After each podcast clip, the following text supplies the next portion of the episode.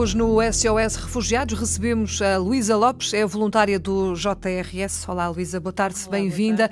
A Luísa é muito mais do que isso, é professora de português, ou foi, está reformada, não é? Exato. Professora de português, de francês, tradutora, escritora, mas está aqui basicamente na qualidade de eh, voluntária do JRS, o Serviço Jesuíta aos Refugiados, porque trabalha no terreno com refugiados dá aulas de uh, conversação. Exato. Ajude-nos a perceber como é que se dá aulas de conversação a gente que vem da Síria, que vem do Iraque, que vem do Paquistão, da Eritreia. Da Eritreia. Como é que se consegue conversar com uh, gente que basicamente não percebe nada de português, nunca ouviu sequer uma palavra?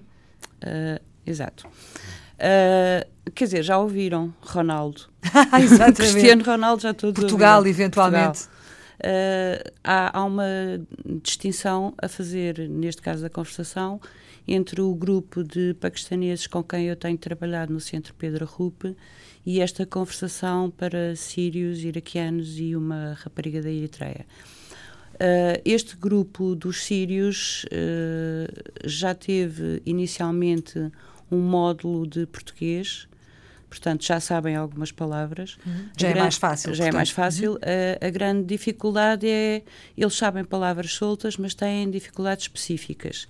Uh, e, e, estas aulas têm, têm estado a ser feitas basicamente a pedido deles. O que é que eles querem? Querem, quando vão ao médico, saber como é que é onde falar com o médico, uhum. uh, perceber o que é que o médico lhes diz, Uh, e nós fizemos muita simulação de, de, diálogo em que eu era o médico e eles eram os respectivos doentes, depois aprenderam uma listagem de doenças, as que uhum. eles queriam saber, basicamente. E, e, depois fizemos esse género de simulações. Hoje, por exemplo, eles tinham-me pedido para tudo o que era vocabulário de cozinha e apetrechos de cozinha. E, e porquê? Porque eles andavam à procura de coisas específicas, eles andavam, por exemplo, à procura de uma chaleira, hum. semelhante à que eles têm no Iraque, que são as que vão ao Lune, e, e todos os sítios onde iam, uh, especialmente a supermercados, davam-lhes bulos, portanto ninguém conseguia perceber o que eles queriam exatamente. Uh, portanto, são, são coisas muito práticas, uh, como pedir coisas no supermercado ou numa loja, como ir ao médico, como ir ao restaurante e saber uh, pedir as coisas. Uhum. Ah. Relativamente aos paquistaneses, o trabalho é quase individualizado porque é também de acordo com as necessidades que eles têm, mas, por exemplo, dois trabalham numa loja de telemóveis e então querem saber exatamente responder quando um cliente lá vai saber como é que se diz carregador eh, ou capa para telemóvel. Portanto, são aulas muito dirigidas neste momento às necessidades que eles já têm. Ele, tra ele trabalha, dizia-me que ele trabalha numa loja de telemóveis cá em Portugal? Sim, uh, de um paquistanês uhum. que já fala português. Ah, já fala Sim, razoavelmente é um amigo dele uhum. que, que, entretanto, lhe deu trabalho. Só que muitas vezes eles ficam, estes, estes dois que estão no centro Pedro Rup ficam muitas vezes sozinhos na loja e têm alguma dificuldade claro. em perceber eh, ou como responder, por exemplo, se lhes levam, era uma das dificuldades, levam um telemóvel para arranjar, eles uhum. depois não não sabiam exatamente como dizer à pessoa depois fazemos um orçamento e telefonamos, coisas deste género. Uhum. Coisas práticas coisas para práticas, aproveitar, sim, exatamente, sim. no dia a dia não é difícil de perceber que uh, esta barra barreira da língua é de facto a barreira principal quando é. alguém chega, é refugiado, chega a Portugal, porque ou nunca ouviu falar, ou se já ouviu falar é muito lá ao longe, não é? Era a mesma coisa que nós agora fôssemos, se nós agora fôssemos, por exemplo, para a Síria, não é? Exato. Nunca ouvimos falar, não eh, sabemos uh, o que é há, uma, há uma questão importante em que as pessoas, eh, pronto, que não estão inseridas nas aprendizagens de língua, há uma questão importante para os sírios, para os iraquianos, sobretudo, é porque eles nem sequer têm o nosso alfabeto. Pois. Portanto, a primeira grande dificuldade deles é exatamente aprender o alfabeto. Uhum. Uh, e isso, e, e, pronto, há uma série de sons que são complicados para quem ensina línguas estrangeiras, esse, para esse... todos eles, não é? O ão, os ditong, tudo o que é ditong, mas especialmente o ditong nasal, o lhe, uhum. uh, o é, é muito difícil para eles. Uhum. Esse primeiro impacto, essa primeira, esse primeiro contacto com a língua faz-se como? Faz-se em inglês? Faz-se, não, não pode uh, ser no JRS, nós não falamos sírio, eles não falam português, como é Exato. que é? Como é que se faz? Há, há uns, alguns deles uh, já trazem um inglês mínimo de, de comunicação. Uh, no entanto, no JRS há intérpretes que falam árabe hum. para um primeiro desbloqueio da língua. Uh, relativamente aos paquistaneses, por exemplo, eles não tinham intérpretes, mas falavam um inglês bastante pobre mas foi sobretudo com base em imagens. Uhum. Ou eu, eu utilizo com eles a técnica do, do filme produzido especificamente para o efeito, que tem a imagem e o próprio som, dito por mim, uhum.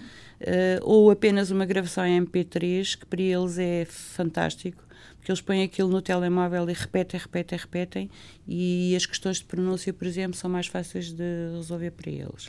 Eh, confesso, digo eu, espero eu, e pergunto também que são aulas obviamente muito participadas, não é? Obviamente aulas muito é difícil, é diferente dar aulas a esta gente ou dar aulas aos meninos na escola.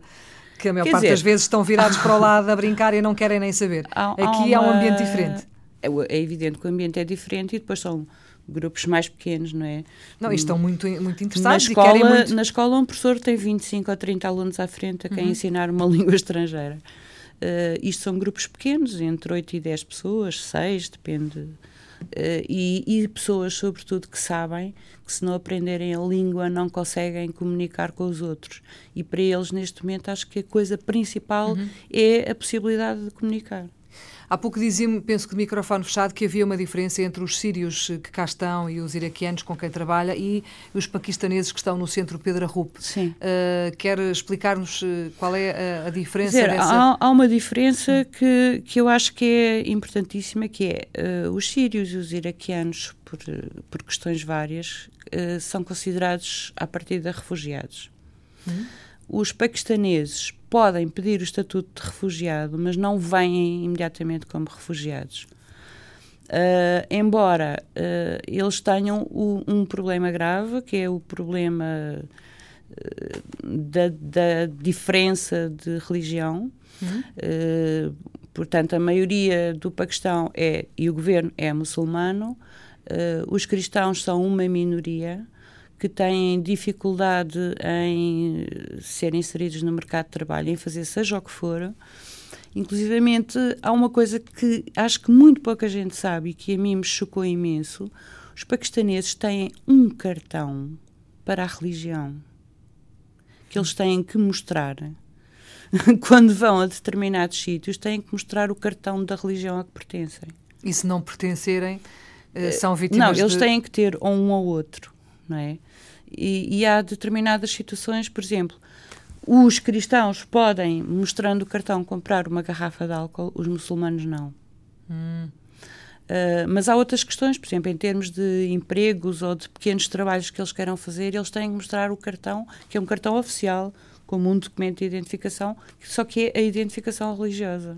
Uhum mas que também traz muitos problemas, não é? Exato, o facto de ser exato. católico ou ser muçulmano. Sim, sim. Uh, quer dar-nos um exemplo? Há pouco contava uma sim, história contava de um, um, um exemplo de um casal. De, exato, temos, temos neste momento um casal recebido pelo JRS que está, que, pronto, que neste momento não está, mas esteve até sexta-feira no Centro Pedro Rupe, que é, é um casal que o rapaz é muçulmano, a rapariga é católica uhum. e por essa e casaram-se porque se apaixonaram simplesmente lá lá no Paquistão. Uhum. Só que a pressão social de, a pressão social dos próprios vizinhos de prédio uhum. ou a questão uh, a pressão da família obriga-os a sair de lá porque aquele casamento não é aceito. Uhum.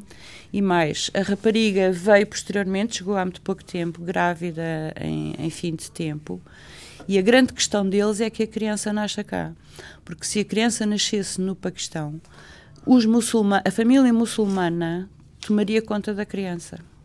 E, portanto, a mãe católica não tinha direito Exatamente. a ficar com a criança. É portanto, há, há, uma série de questões uh, que é importante que, que, se conheça, não é? Porque nós nem sempre estamos atentos à cultura dos outros ou ao modo de vida dos outros. Isto é uma questão cultural, sobretudo. Uhum. E nós somos uns ignorantes, na maioria dos casos. Uh, e quanto menos conhecemos, mais criticamos. Exatamente. É? Mais Aliás, só se critica porque não se conhece. Exatamente. Bom, uh, Luísa, quero agradecer o facto de ter vindo à Antena 1. Recordo que a Luísa é voluntária do JRS, foi professora de português, de francês, tradutora, é escritora também. Neste caso, está aqui na qualidade de voluntária do JRS, dá aulas de conversação com, para refugiados. É um trabalho, obviamente, muito estimulante, muito interessante. Certamente vamos voltar a falar. Muito obrigada por ter vindo, Luísa. Obrigada. Até à próxima. Boa tarde.